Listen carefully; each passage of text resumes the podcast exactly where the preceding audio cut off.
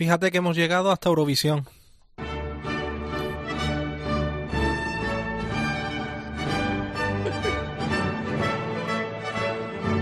Yo no he dado un duro por nosotros. No, pero ni tú ni nadie. Había que escuchar algunos comentarios hace unos meses. Exactamente. Habr- Habría que escucharlos. Esto no, estos tres programas, enseguida se cansan.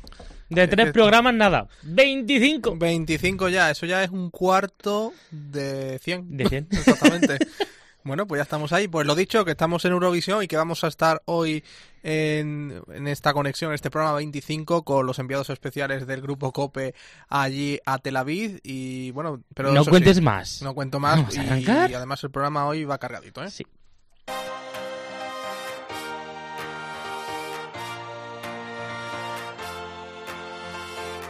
José Melero y Fran Simón. Imparables. Cope, estar informado. Hola, muy buenas, bienvenidos y bienvenidas al programa 25 de Imparables. Queremos daros las gracias una edición más porque nos hacéis llegar vuestras opiniones y sobre todo porque es que cada día somos más en la comunidad imparable. Hoy vamos a tocar realidades muy duras. Hola, José Melero. ¿Qué tal, Fran? Pues sí, vamos a conocer la historia de Carmen. El pasado domingo fue víctima de, un caso de violencia de género. Su pareja, su marido en este caso, le amenazó con dos cuchillos. El hijo de Carmen, de 10 años, presenció la escena. Nunca olvidarán la fecha, 12 de mayo. Y desde aquí destacar la valentía de Carmen por contarnos sus terribles vivencias junto a su marido estos años, sobre todo lo ocurrido el domingo. Nos lo ha contado tan solo un día después de aquello. Eso casi nadie es capaz de hacerlo.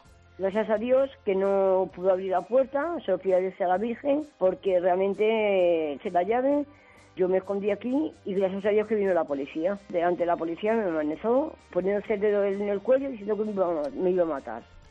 Como sabes, este no es el único caso de maltrato. Vamos a conocer también la labor que realiza la Asociación María de Padilla de Toledo con las mujeres que han sido maltratadas y lo más importante, los pasos que hay que dar. Sí, y nos vamos a interesar por otras realidades donde sufren toda la familia, especialmente los más pequeños o los hijos, como los de José Luis, que padecen una discapacidad severa, o el hijo de Nuria, Marc, que durante su infancia sufrió el acoso de algunos de sus compañeros de clase.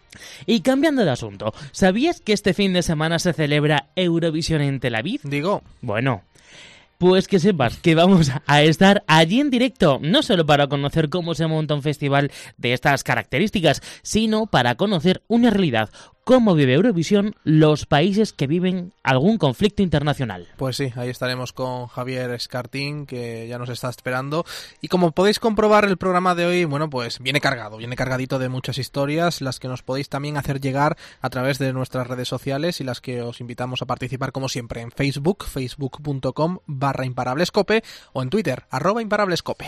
Nos gustaría que nos contarais las sensaciones del programa, las realidades que ofrecemos. Oye, y si tienes algún caso, pues como el de Carmen, háznoslo saber. Todo lo que os interese es bienvenido aquí en Imparables. Los saludos de José Melero, Y de Fran Simón, juntos somos, Imparables. vámonos.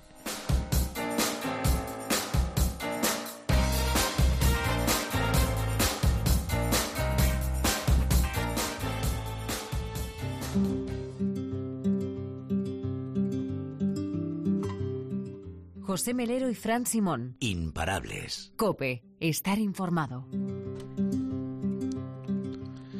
Pues te vamos a contar una historia que ocurrió este pasado domingo sobre las 6 de la tarde. Todo parecía tranquilo en el barrio toledano de Santa Bárbara hasta que la paz se vio alterada por la llegada de un amplio dispositivo policial en una de sus plazas. Los agentes, pertenecientes tanto a la Policía Nacional como local, se introdujeron en el interior de uno de los portales. Suele ser un bloque conflictivo o al menos es lo que murmuraban algunos de los vecinos que presenciaban la escena.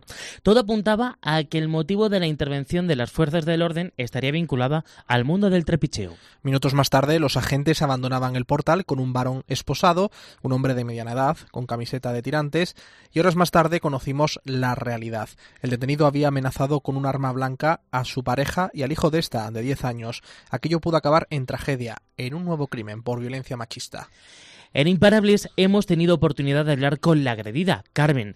Tiene 50 años. Desde hace unos 5 años convive en el inmueble con su hijo, que nació fruto de un primer matrimonio, y con el agresor, con quien se casó en segundas nupcias, y que anteriormente había cumplido una condena de 22 años de prisión por el asesinato de un guardia de seguridad tras el atraco que perpetró en una joyería.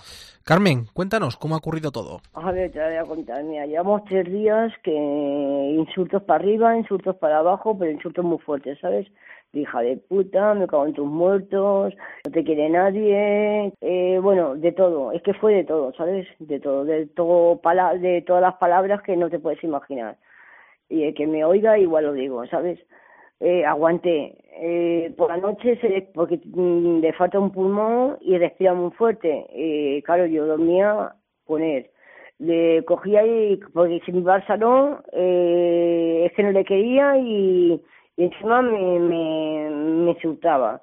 Me cogía y me costaba pero claro como no podía dormir con él porque él, su respiración era más fuerte que no podía coger sueño me iba para el salón. Ya me la liaba. Se levantaba y me la liaba. Vale eso pasó tres días vale ayer mismo cogió y yo a las diez y pico me levanté con mi hijo. Estuvimos en el salón se levantó él eh, cogió dos mm, trozos de pan de pan bimbo para hacer a mi hijo y el bocadillo para ir llevárselo al colegio. Dejé por favor que dejara el pan bimbo, que era para niño, y lo tiré al suelo y me empecé a insultar. Y ahí me agredió en la cocina. Eh, me, me empezó a pegar patadas, me empezó a pegar golpes y me empezó a pegar. Bueno, eso con todo eso me voy al salón empezó, eh, siguió insultándome. Vale, yo todo callada. Un momento que cogió dos cuchillos, uno más pequeño y otro más grande. Uno con ellos me pinchó un pie, pero no, no con la punta, con la parte de afuera. Yo no voy a mentir, con la parte de afuera. Y me asusté, claro, normal. Y luego cogí el otro y me lo puse en el cuello. Eh, me dio tantísimo miedo que me fui parado a la calle ¿Qué pasó? Que bajó detrás mía. Eh, bueno, eso te estoy hablando de, la, de las 10 de la mañana hasta las 6 de la tarde. Imagínate todo lo que me pudo decir, todo lo que pudo decirme. A mi hijo le dijo que le tenía muchísimo asco, que a mí no le quería, a mí igual, que él no se iba a ir de aquí porque no le salía los cojones, que si tenía cojones que llamara a la policía. Bueno, una agresividad enorme. Bueno, con todo esto, eh, te digo que me ya cuando me puse el cuchillo intenté escaparme, me bajé para abajo, me estuve fumando un cigarro y bajó detrás mía. ¿Qué pasó? Que eh, me pude escapar porque iba detrás mía insultándome y me pude escapar. Eh, para subirme a mi casa, cerré la puerta, pero él me quitó los cerrojos de la puerta. Todo esto está investigado con la policía. Todo esto lo ha visto la policía, eh, hay parte de la policía me amenazó delante de la policía que me iba a matar y tengo miedo, estoy acojonada, o no miedo, acojonada. Pero como si estaba, eh, si estaba cerrado el candado, ¿cómo no? Es que él no pudo entrar. No, no, no pudo entrar porque estaba cerrada la puerta con la llave. Ah, vale. O sea, lo que se cargó los candados, pero la, llave no podía. La, llave, la llave funcionaba y sigue funcionando. Uh empezó a pegarle patadas a la puerta, ya insultándome, incluso el vecino de abajo salió a decirle que ella valía, que tenía niña pequeña, que por favor que la dejara dormir él se afrontó también con él. Eh, bueno, aquí hubo tal, pues mm, gracias a Dios que no pudo abrir la puerta, solo pido a la Virgen, porque realmente le eché la llave, yo tengo ya, mm, puerta blindada, eché la llave y con todo esto, pues yo me escondí aquí y gracias a Dios que vino la policía. Con todo eso, delante de la policía me amenazó con, poniéndose el dedo en el cuello diciendo que me iba, a matar. Pero la policía la, llamó, la policía la llamó usted, entiendo. La llamé yo, sí. ¿Desde la calle o desde la casa? No, no, no, desde, la casa. Porque ya estaba viendo que, que, venía por mí, que ya no, ya no tenía salida. Mm, ¿Era mi vida o era la vida de él? ¿Me entiendes? Era... no yo no sé lo que decirte ya. Yo no sé, porque estaba loco, eh, se movió en un momento loco. Y y ya cogí y ya vino la policía, la policía lo, echa, lo, lo, miró de arriba abajo si tenía algún cuchillo y con todo esto le, le, tuvieron ahí en la escalera un montón de tiempo Estuvieron hablando conmigo, le expliqué todo lo que había y con todo esto, pues se lo llevaron detenido. Yo bajé para, para hablar con la policía y me ha dicho que esto es muy grave lo que ha pasado. Yo me van a poner una orden de alejamiento y, y ¿qué más que te quieres que te diga? Además, dicho que Vale. fue hace tres días cuando él empezó a, a ponerse agresivo, ¿no? Sí, sí, sí. Eh, antes él no era agresivo, antes era... Sí, o sí, él me ha pegado tres veces ya con esta. O sea, pero veces, pero- pegarme fuerte, no en plan de una hostia y ya está, no, no, no. En cardenales, en cuerpo cardenal, vamos, mi cuerpo cardenal puro. Pero Y ¿cuándo, tengo testigos. pero ¿cuándo empezó a pegarle? ¿Es hace tiempo? ¿Hace un año, dos años? No sé cuánto. eh, ¿cuándo No, hará como siete, ocho meses. Ajá, o sea, ahí es cuando empezó a ponerse agresivo, ¿no? Ajá. ¿Y, y por qué empezó a ponerse agresivo hace ocho o nueve meses? No lo sé, no lo sé. Es una persona, por No ejemplo, eh, se droga, alcohol, no sé. Sí. Sí. Sí, a secas. ¿Él se droga o bebe? O las dos cosas. No, beber no se droga. ¿Desde hace mucho tiempo? Mm, de que tenía 11 años, ¿Y él tiene ahora más o menos? 50, Ujú, Y usted vive con él desde hace mucho tiempo en la casa, ¿no? Con su 5 hijo. años. Hace cinco años. Llevo dos años casada, va a ser en septiembre. O sea, incluso usted se ha casado con él. Sí, me casé con él porque me vino un cáncer, mm, por desgracia también, Ujú. y por pensar que me iba a morir, y por dejarle algo a mi hijo de 10 años, hice con él un pacto, de verdad que me lo iba a cumplir, porque estaba firmado por el notario, que si me pasara algo, la paga de, por trabajar, la paga que te dejan por trabajar, se iba a dar a mi hijo. Mm, Entonces, pues me casé con, por, por eso me casé con él. Bueno, usted supongo que, claro, el niño ha vivido cinco años con él y ha vivido, pues bueno, un episodio supongo de eh, drogas, ¿no? También su hijo lo ha tenido que ver a lo largo de estos diez años de su vida. ¿Cómo Claro que lo ha tenido que ver. su hijo, Claro que la ha visto y claro que ha visto agresiones, ha visto de todo. a su hijo le ha llegado a agredir? No, vamos, ni se le ocurra porque le mato. Mm, O sea, ha agredido usted Pero, perdóname por la, por la expresión, ¿eh? Sí. que yo no mato ni una mosca, pero vamos, te quiero decir que, vamos, a mi hijo ya no le toca, no le toca a nadie. Es mi hijo, lo parió yo. Eh, pero claro, de todas formas, a su, su hijo ha tenido que sufrir mucho, ¿no? Ante esas Mi hijo ha sufrido mucho porque realmente ha sido muchas voces que le ha metido, ¿eh?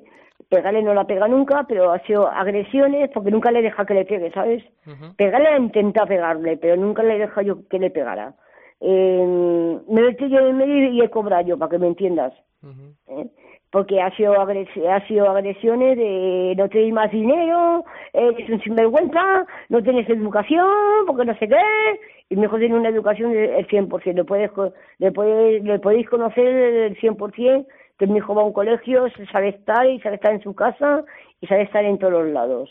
¿Tu hijo ayer cómo vivió todo esto? ¿Se Muy mal, lloró? con mucho miedo, mucho miedo, mucho miedo, mucho miedo. Mamá cierra la puerta, mamá no abre. Cuando empezó a hacia la puerta, eh, mamá no abra, mamá no abra, mamá no abra, no abra, no abra, no abra, no abra y no abra. Y cuando vino la policía, él habló con la policía, mi hijo. ¿Y qué le contó? Le contó todo lo que vio, ¿eh? que los cuchillos, que me pegó, que ha sido que fue que empezó él y que, vamos, todo lo que te estoy comentando, mi hijo se lo comentó a la policía. Todo eso está todo reflejado en la policía. Ujú.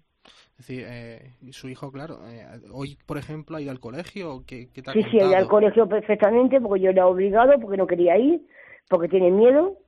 Él hoy ha dormido, por ejemplo, esta noche él ha, ha podido pegar ojo. Sí, sí, sí, la verdad, desde ayer por la tarde, lo puedo decir, está, muy está más tranquilo, está más tranquilito. Sí.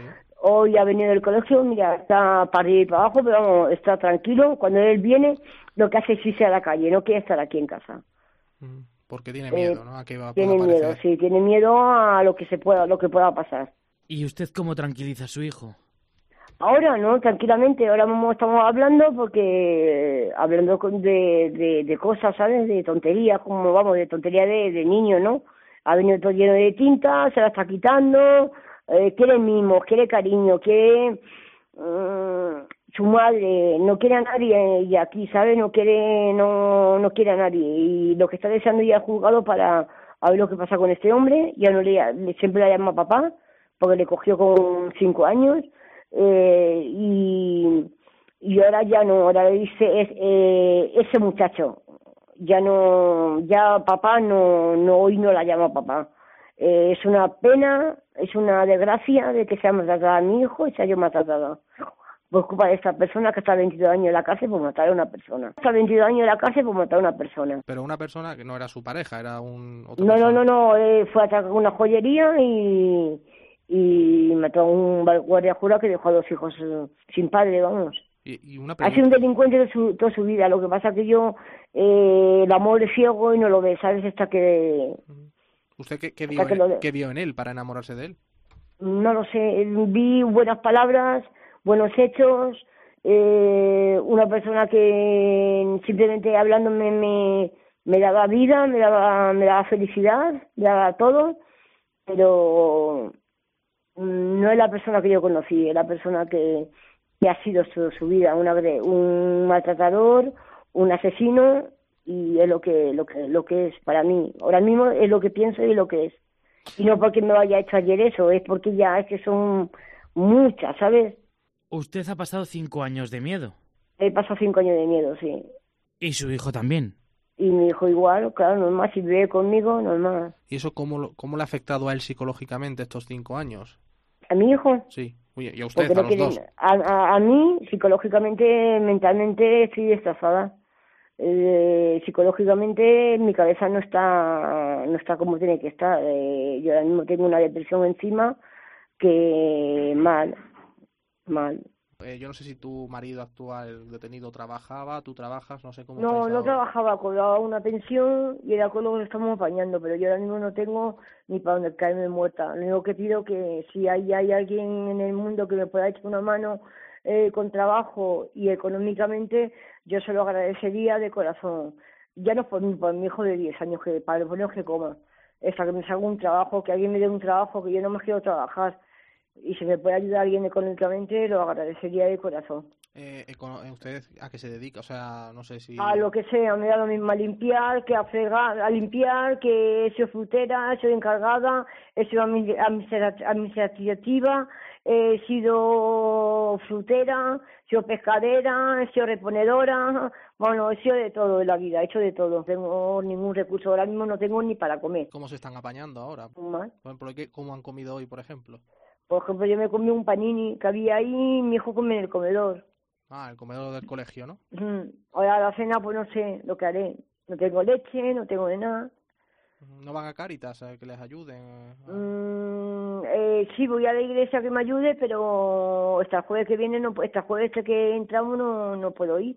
¿Por qué? Porque la, la alimentación el jueves y hasta el jueves no sé qué voy a hacer con mi hijo. Y vamos, me tengo que mover, porque ahora sí que me tengo que mover, pero tengo una paliza en el estómago que no puedo con él, ¿sabes? Estoy pasando un cáncer.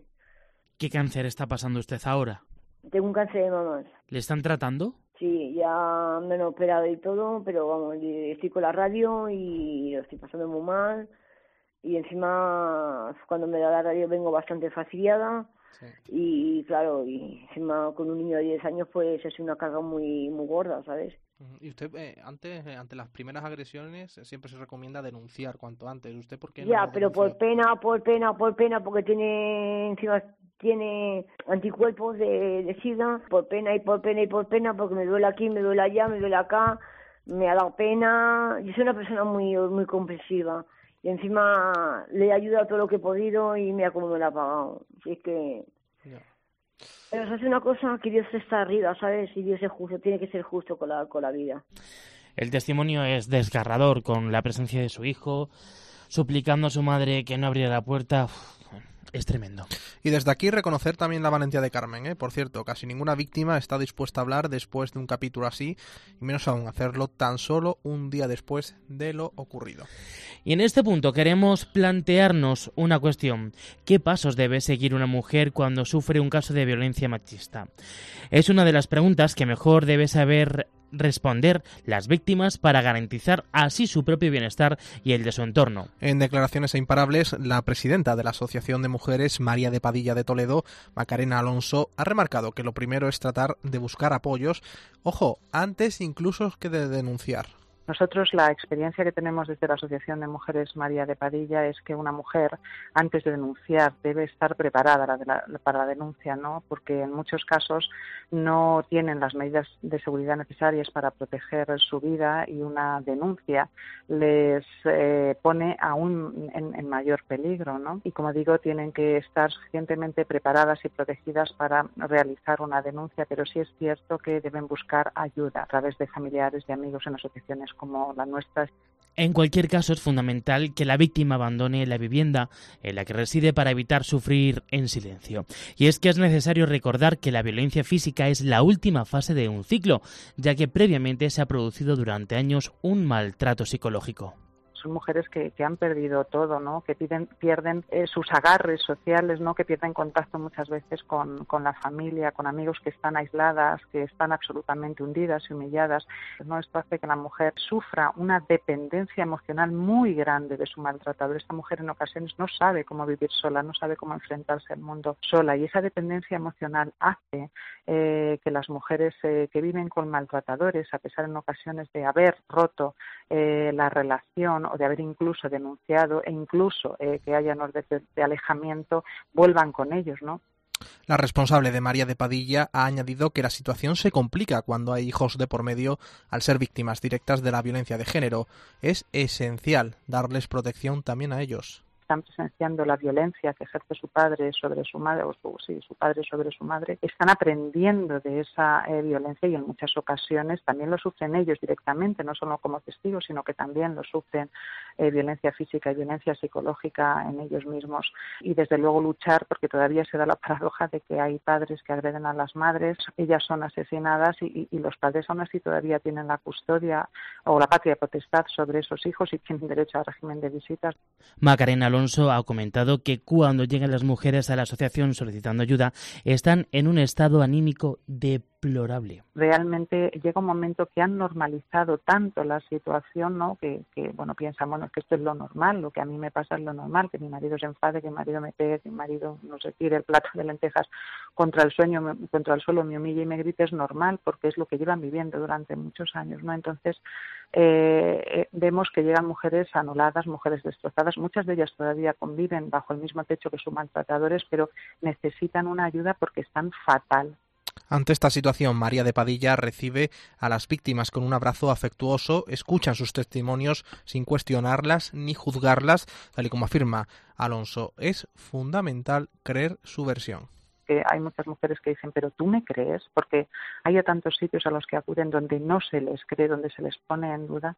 Y a continuación, eh, bueno, se les hace una encuesta, a continuación se les ofrece siempre una terapia individualizada. Tenemos aquí una psicóloga que estudia caso por caso y que ofrece un tratamiento, una terapia absolutamente personalizada. También eh, se les ofrece una terapia grupal cuando están un poco mejor, pero eso es un paso importante también en la recuperación, el compartir con otras mujeres donde ven que hay otras que tienen la misma historia que ellas, ¿no? que no son que no son únicas en el mundo.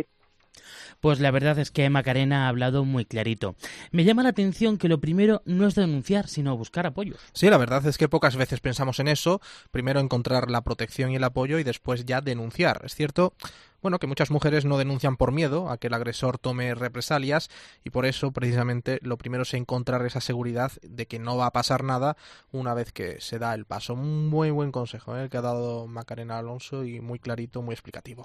Bueno, vamos a seguir hablando de testimonios duros que afecta y mucho a las familias enteras.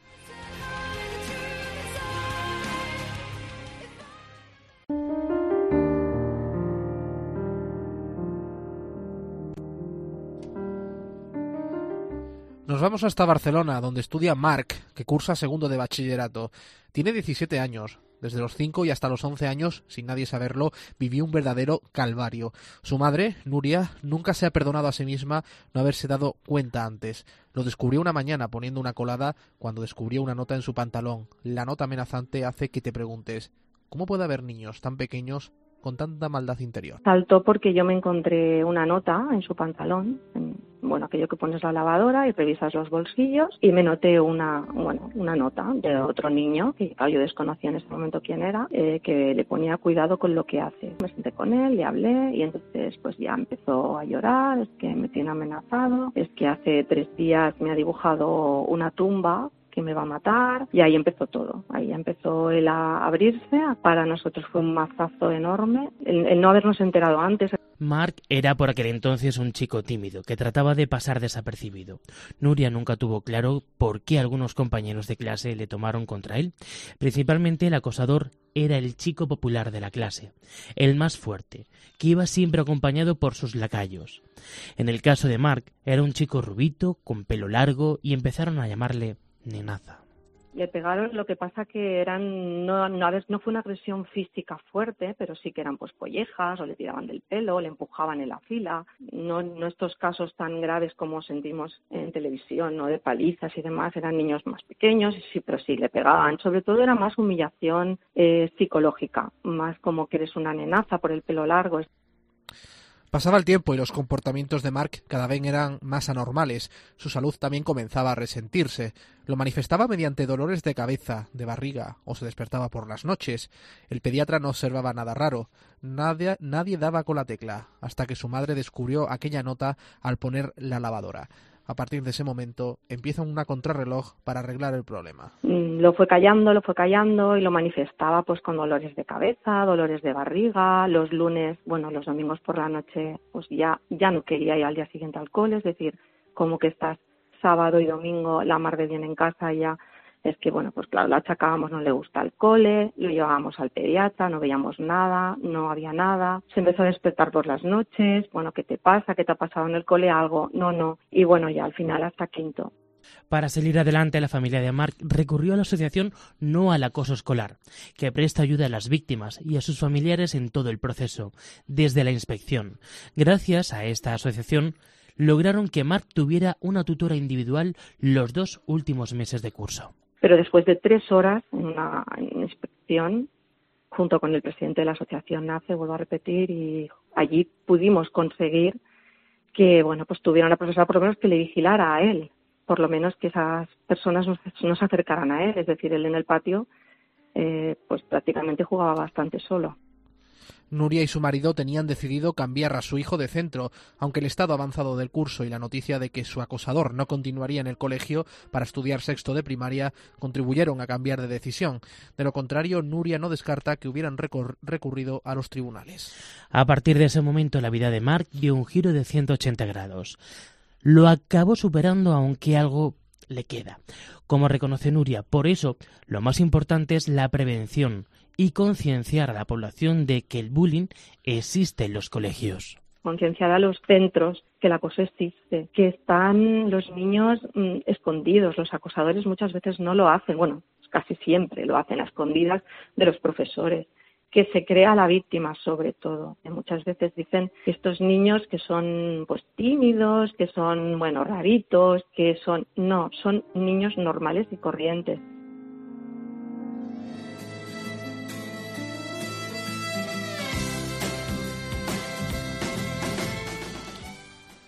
Eh, la cara del hijo de José Luis está llena de moratones y algunos puntos de sutura en el mentón. Y eso lo pueden ver en la fotografía que, bueno, pues eh, está disponible en cope.es en la sección de imparables.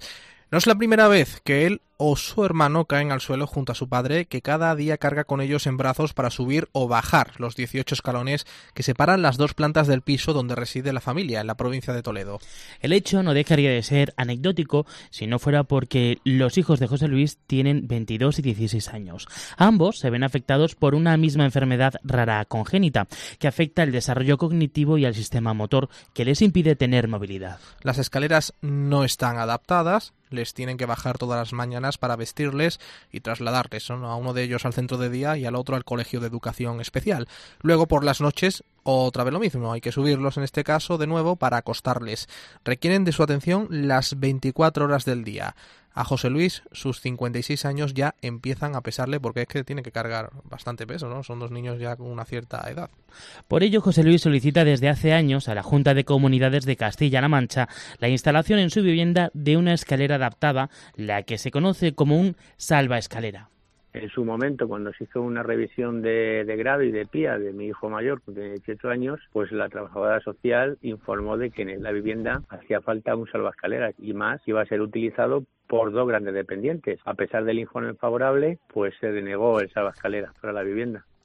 Cada caída de sus hijos por las escaleras representa un peligro para su salud y también para José Luis, ya que, bueno, en este caso a los hijos, por su discapacidad, pues esas caídas provocan convulsiones. Por suerte, hasta, hasta ahora las caídas han sido los últimos escalones, pero si llega a fallar a la mitad o al principio, los daños hubieran sido algo más graves. La Consejería de Bienestar Social argumentaba su negativa a instalarles el salvaescaleras a que no eran ayudas reciclables. Se dijo que no se podían instalar salvaescaleras porque no eran ayudas reciclables. Es decir, el Román Paladino viene a decir que cuando mis hijos se murieran no se podía llevar esas escaleras a otra casa. Con la vivienda hay dos grandes dependientes. Me parece de una de vergüenza absoluta cuando además el trabajador social informa porque ve la situación de que mm, por riesgo, de, que, estamos hablando que es el riesgo de la propia vida. Yo es que me caí además una vez con ellos y tengo rotura de coxis, tengo los tobillos hechos polvos.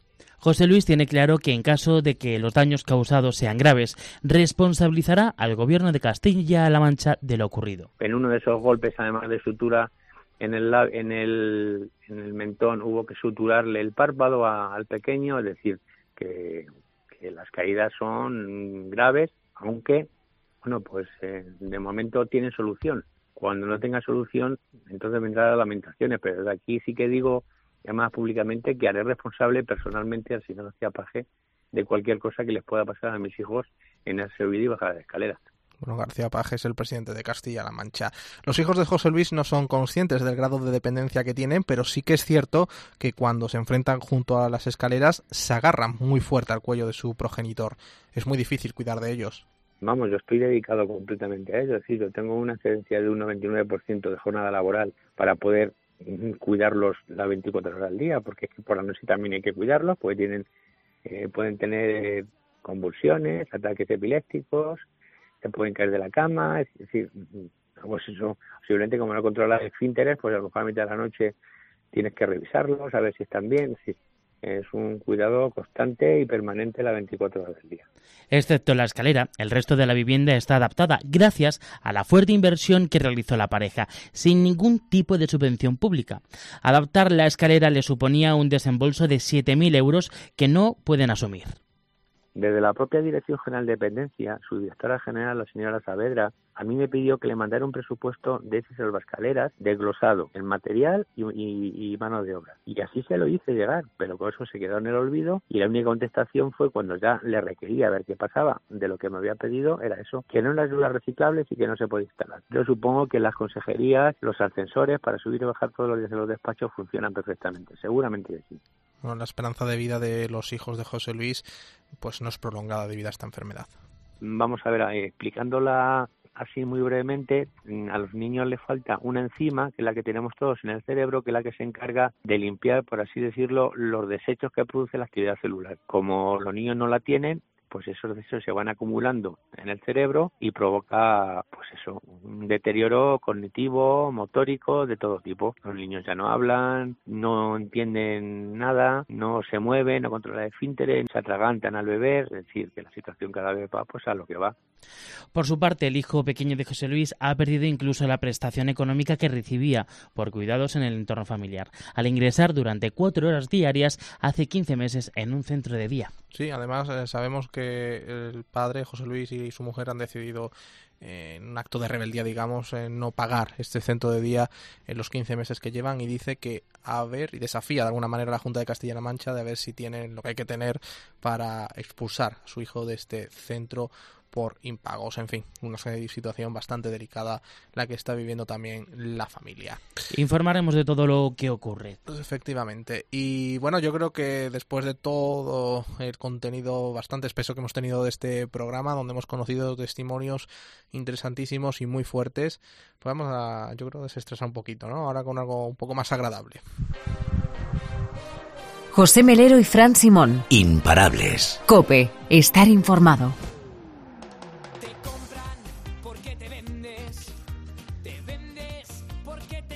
Bueno, Pepe Melero. Dímelo. Que estamos en tono Eurovisión. Hombre, ya estamos a tres días de la gran cita de Eurovisión. Yo te, tengo que reconocer que la venda me ha ido gustando de menos a más.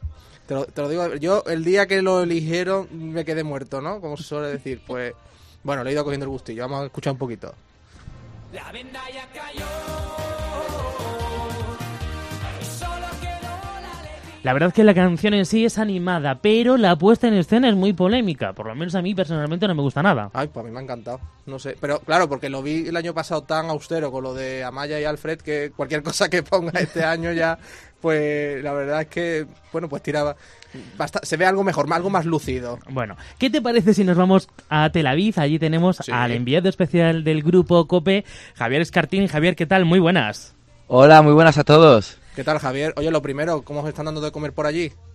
Joder, pues muy bien, la verdad es que aquí se come de miedo, ¿eh? ¿Ah, sí? Todo buenísimo. Fíjate. Además tienen un así horario un poquito también como nuestro, mediterráneo, que tampoco Ajá. es que se coma muy pronto, así que perfecto, la verdad. Estamos muy contentos y además está haciendo muy muy buen tiempo, con Sí. máximas de hasta 30 grados, o sea que desde luego no podemos estar en mejor lugar para celebrar el Festival de Eurovisión. Da- David y tú os estaréis poniendo morenitos. Es- bueno, ni confirmo ni desmiento que hemos estado un par de veces en la playa. Bueno, Bueno, David es el compañero también que de David. García Triado, un saludo también a David. Eh, bueno, que te iba a decir, eh, Cartín, que cómo está Miki, lo primero, y qué, qué sensaciones os estáis llevando de estos días de ensayos. Pues fíjate que como bien habéis dicho, la puesta en escena que descubrimos el pasado viernes en el primer ensayo generó bastante división. Hubo ahí, bueno, pues entre a los que les gustó mucho, quizá un poco por el contraste, como tú bien has dicho, eh, Paco, con respecto al año pasado, ¿no? Con Amaya y Alfred. Y luego también eh, ha generado mucha controversia sobre todo la figura de, de Paco, ¿no? De, de la maleta esta de tres metros que forma parte de, de la actuación durante un intervalo de unos 30 segundos, que la verdad es que no convence a todo el mundo, pero sí que tengo que decir que la delegación española está muy satisfecha con el trabajo realizado, apuestan plenamente por esta candidatura, por esta escenografía y la unión y alegría que, que, que rebosa la delegación española hacía tiempo que no la habíamos visto. Así que, de una manera, um, queriendo o no, te contagian ese optimismo. Así que veremos luego si eso tiene también su reflejo el sábado en las votaciones. En la gala de presentación del otro día, en una entrevista que hacía Miki a los medios de comunicación, han sido varios los que le han dado el puesto número 7. Bueno, que estaban entre el top número 7. ¿Tú cómo Sí, lo la ves? verdad. Yo, a ver, yo es que, claro, como me he dicho, como, como la delegación española parece que este año está muy unida, parece, no hay grandes polémicas que, que envuelvan a, a la candidatura, parece como que todo este año, pues el viento va a favor, ¿no? De hecho, por ejemplo, también en el sorteo del bloque de actuaciones, a España le ha tocado el segundo bloque, que generalmente es el en el que participan los países que después ganan o quedan muy bien, aunque no siempre se cumple esta, esta norma. Parece que el viento está de cara y que, y que España este año puede lograr un buen papel, pero es verdad que yo personalmente creo que no estoy muy convencido con la puesta en escena y tengo mis dudas de que finalmente eh, vaya a funcionar, ¿no? El mensaje yo creo que se pierde mucho. Eh, no sé yo si Miki es capaz de imprimir esa alegría y esa, y esa sensación de festividad que provoca la canción. Me da un poco de miedo en ese aspecto por, por tantas cosas que hay, ¿no? Por tanto envoltorio. Pero bueno, confiemos en que sea así. Como digo, la delegación española eh, está muy optimista y yo creo que entre los fans españoles también hay una sensación de, bueno, de que este año se puede conseguir, quizás no la victoria probablemente, obviamente, pero sí un buen puesto. Bueno, vamos a ver si eso es así. Recordar que estábamos este año en Tel Aviv porque el año pasado ganaron Eurovisión con un tema o una cosa así, porque para mí eso no es ni música. Vamos a recordarlo, Frank, un momentito.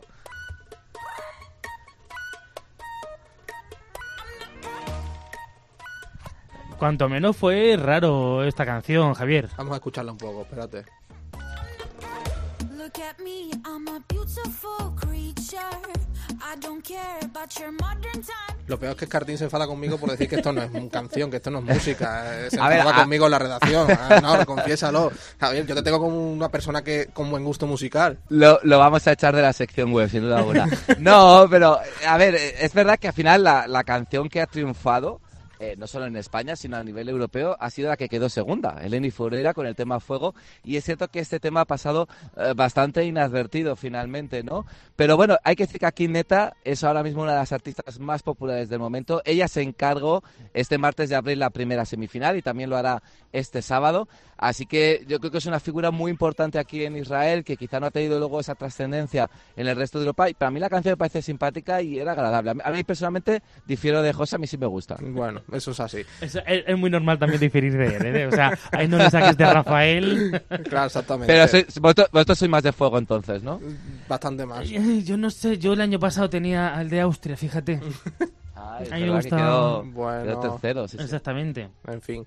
Bueno, Javier, nos vamos a poner un poquito más serios porque mm, celebrar Eurovisión en Tel Aviv, mm, bueno, contrae sus riesgos, ¿no? Ya sabemos, los países eh, son países conflictivos, eh, Israel con los países además árabes, tal. Eh, no sé cómo se está viviendo el ambiente por allí, si la seguridad se ha reforzado en las últimas semanas. eh, ¿qué, qué, qué ambiente respiras por allí tú, que tú veas? Pues fíjate que hace aproximadamente 10 días se produjo de nuevo una inflamación en la zona de Gaza, ¿no? Con nuevo- de nuevo enfrentamientos entre las facciones palestinas e Israel. Y eso podía un poco amenazar, ¿no? La seguridad de- del Festival de Eurovisión. Tengo que decir que hasta la semifinal de, de este martes, eh, la seguridad era la misma que puedes encontrar en otras ediciones, no había especialmente nada más. Es cierto que a partir de que comenzó ya la semana Eurovisiva, este pasado lunes, sí que ya ves más presencia de militares y de policía en los alrededores de, de la Expo Tel Aviv, que es donde se está celebrando el Festival de Eurovisión este año, pero de momento tampoco es que esté siendo nada fuera de lo común. La verdad es que en este aspecto me ha sorprendido porque en un país donde la seguridad prima tanto, como es el caso de Israel, pero de momento está dentro de los parámetros habituales con respecto a, a otras ediciones. Eh, tú que estás allí, estás a pie de calle y palpas el ambiente, eh, ¿el israelita cómo ve el- la promoción de Eurovisión? ¿Cómo siente Eurovisión? Pues fíjate que es un país que realmente entró a participar en, Eurovisión también como hacen muchos otros países eh, que nacieron, por ejemplo, eh, tras eh, el fin de la Unión Soviética, un poco para reivindicar su, su, su autoridad europea, ¿no? Que miran más a Europa que, que a Asia, ¿no? Y Israel yo creo que toma Eurovisión como una ventana a ese mundo europeo, ¿no? A, a reivindicarse como un país que está, pues, en ese continente. Y para los eh, eh, israelíes, a mí me lo contaba ayer, un, el, el emba- hace unas semanas estuve con, con el embajador de, de, Israel en España y me dijo que el Festival de Eurovisión en, en Israel interesa cuando creen que pueden ganar, ¿no? Que el año pasado, cuando Neta era de las favoritas, bueno, pues eh, todo el país estuvo volcado con, con ella y este año, por supuesto, que se celebra ah, el festival también, aunque están un poquito enfadados con su candidatura de este año, que no les gusta mucho, pero bueno. Pero es cierto que el ambiente en la calle es festivo. Se ha abierto también eh, un espacio cerca del mar que se llama el Eurovilas, que es donde miles de personas están yendo ya estos días a, ver- a disfrutar de conciertos al aire libre, a, a ver las semifinales en directo a través de una pantalla gigante. Y entonces hay un ambiente festivo muy bueno, ¿no? Yo creo que Israel sí que se toma Eurovisión como, como algo más que un festival. Bueno, eh, no solo la zona de Israel, eh, la verdad es que Europa vive, bueno, algunas zonas europeas viven mm, momentos, eh, un periodo histórico de tensión. También puede ser el caso de Rusia y los que fueron países soviéticos, la zona de Azerbaiyán, Gre- Grecia incluso. No sé si por allí también eso se, se deja palpar entre lo- los periodistas de esos países que van a cubrir Eurovisión, incluso los eurofans de esos países. No, la verdad es que aquí hay muy buenas relaciones. Hemos visto también, por ejemplo, la delegación de Azerbaiyán perfectamente integrada en- entre los, eh, el resto de participantes, aunque la mayoría no saben mucho inglés. También tenemos aquí a seguidores turcos, que, bueno, Turquía desde el año 2013 no participa en el Festival de Eurovisión por discrepancias sobre el funcionamiento del festival, pero aquí de momento, des- desde luego, totalmente hay, hay paz, tranquilidad. Eh, al fin y al cabo, su- Eurovisión es un festival pues que nació eh, tras la Segunda Guerra Mundial con la idea de unir una Europa que estaba totalmente herida, ¿no? Tras la Segunda Guerra Mundial y un poco ese espíritu es el que se mantiene más de 60 años después, ¿no? Y aquí en, en Israel es cierto, pues bueno, sabemos lo que pasa a pocos kilómetros de aquí, todos los conflictos que, que se desarrollan, pero de momento como parece que Tel Aviv está un poco al margen de todo esto en estos días y, y lo que se respira es música y- y ambiente festivo. Ayer fueron las semifinales, ¿no, Javier? Exacto, el martes se celebró la primera semifinal y este jueves se celebra la segunda en busca de esos eh, países que estarán ya clasificados para la gran final de este sábado, porque de 41 participantes que han tomado cita este año, solo 26 llegan a la gran final. España, por suerte, porque pagamos más, tenemos más dinero, pues estamos directamente clasificados para esa gran final, no tenemos que superar la criba de las semifinales. Y bueno, veremos a ver si en un año tan abierto que no hay un- grandes favoritos, veremos a ver quién se lleva el gato al agua. Se habla de Países Bajos, de Suecia, de Rusia. Las quinielas están muy abiertas. No sé si vosotros os atrevéis a hacer algún pronóstico. Mira, me ha quitado la boca. Vamos Lo a hacer. planeando A aquí. ver, Fran, ¿tú qué dices? Pues fíjate, yo apuesto por Suiza. Suiza. O sea, por Suecia, perdón. Bueno, ¿y España qué? Es que no. ¿Entre los 10 primeros? Entre... entre- Del 15 para arriba. Bueno, Entre los 15 primeros yo dejo a Miki. Bueno, yo me lanzo España entre los 10 primeros y ganará Eh, Suecia, Suecia también, porque lo dice Karting y es el que más sabe aquí de esto. Bueno, Javier, yo tengo ¿tú muy- yo- yo tengo muchas dudas. Bueno, hay que decir que si España queda del 15 para arriba es un muy buen puesto, Sí, ¿eh? sí, que efectivamente. venimos, venimos de unos añitos y que no, sub- no pasamos del puesto 20 con la excepción de Ruiz Lorenzo en 2014 o Pastora en 2012. Eh, hay muchos favoritos. Yo creo que este año que suele hacer una edición muy, muy interesante.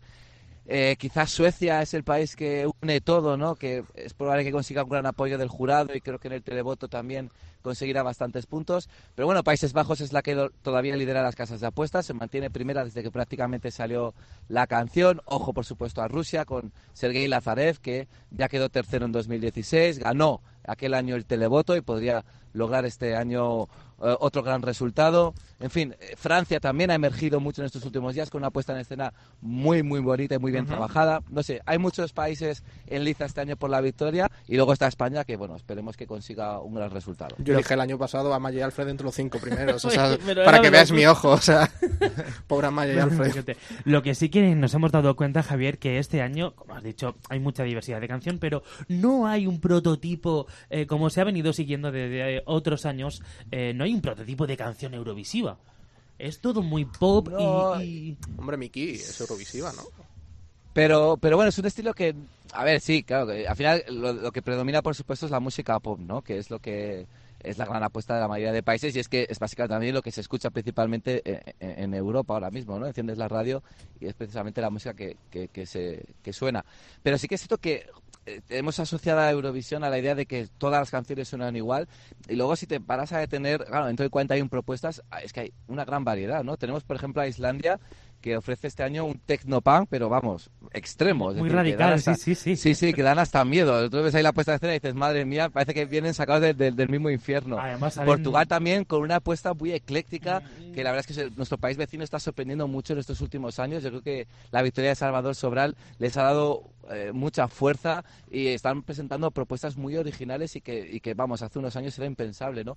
Yo creo que hay actuaciones, luego también, por supuesto, tenemos las eh, que tocan un poco la parte folclore de, de cada país, ¿no? El caso, de, por ejemplo, de, de Polonia. Yo creo que hay muchas propuestas muy diferentes que un poco rompen ese mito de que al final la- la- el, el prototipo de canción eurovisiva, hombre, está presente porque entre 41 canciones siempre hay alguna, pero que es un festival muy, muy diverso, mucho más diverso de lo que la gente en un principio puede creer.